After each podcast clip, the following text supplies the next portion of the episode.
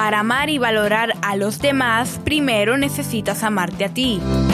Bienvenidos a Estímate, un espacio para compartir temas, reflexiones y experiencias sobre la autoestima.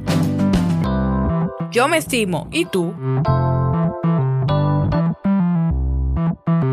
Bienvenida y bienvenido a Estímate, el podcast donde te invito a estimarte. En este nuevo episodio haré algo diferente y es contarte un cuento sobre la autoestima y el amor propio. Este cuento se llama Los sueños del sapo y es del poeta y escritor argentino Javier Villafañe.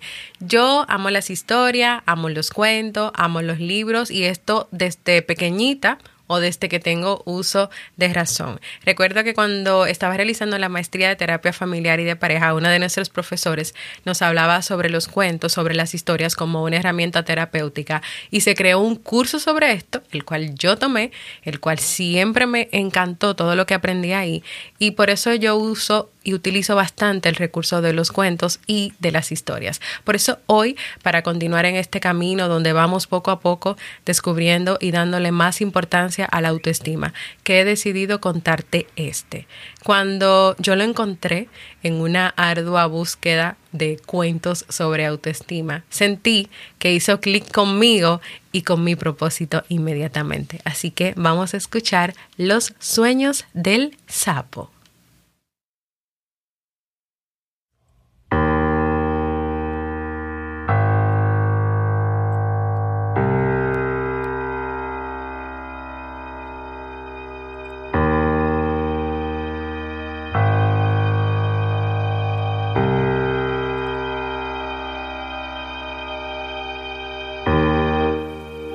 Un día un sapo dijo que iba a soñar que era un árbol.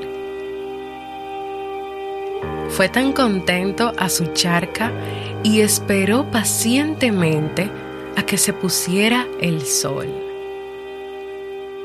Luego se metió en su pequeña cueva y allí soñó que era un árbol.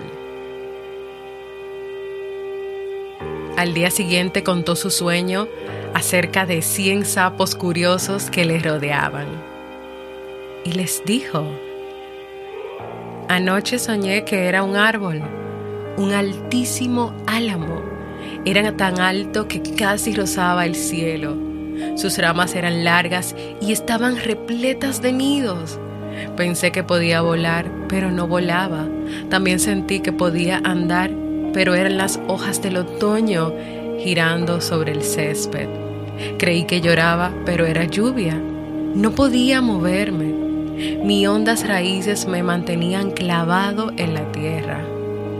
No, no me gustó nada ser árbol, dijo el sapo. Entonces, después de pensar un rato, dijo, esta noche soñaré que soy un río y el día siguiente 200 sapos se amontonaron a su alrededor para escuchar su sueño. Esta noche soñé que era un río. El agua hacía tanto ruido que no podía oír nada.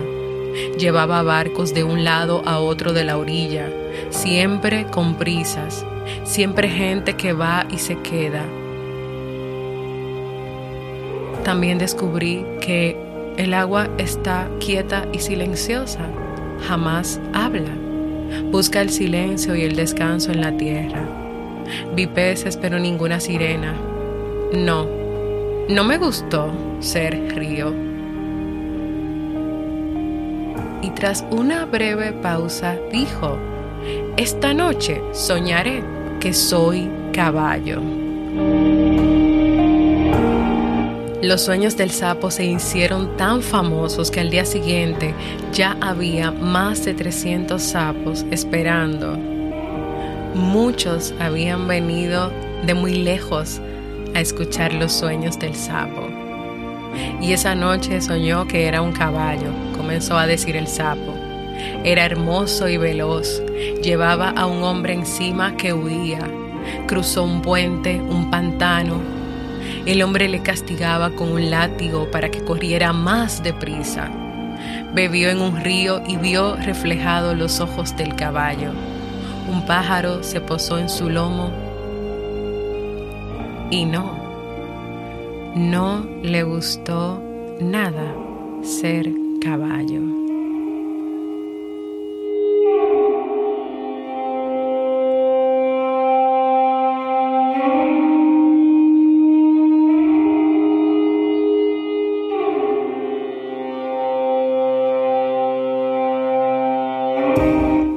Así día tras día el sapo iba descartando todos sus sueños. No me gustó ser viento, dijo un día. No me gustó ser luciérnaga, dijo al día siguiente. No me gustó ser nube. Pero un día los sapos le vieron tan feliz junto a la orilla de su charca que le preguntaron, ¿por qué estás tan feliz? Y el sapo respondió con una enorme sonrisa. Es que anoche soñé, soñé que era un sapo y fue un sueño maravilloso.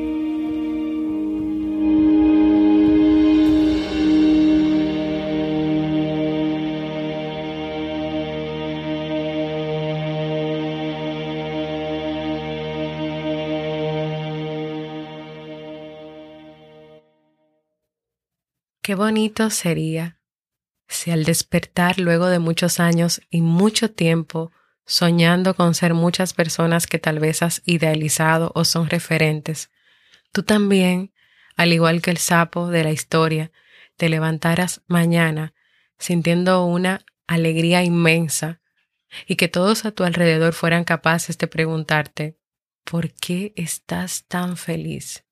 Y que tú le respondieras, porque anoche soñé que era yo y fue un sueño maravilloso.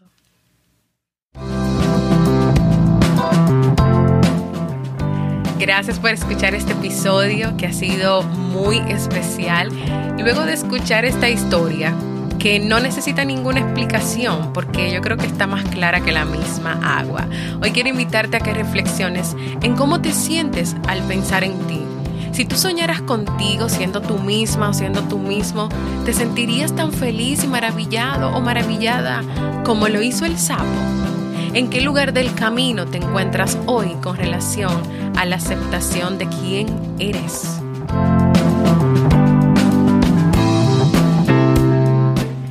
El próximo episodio de Estímate seguiremos conversando sobre más razones por las cuales la autoestima es tan importante en la vida de las personas. Y para despedirme, como siempre, la frase final. Hay algo peor que la muerte, peor que el sufrimiento, y es cuando uno pierde el amor propio. Sandor Maray.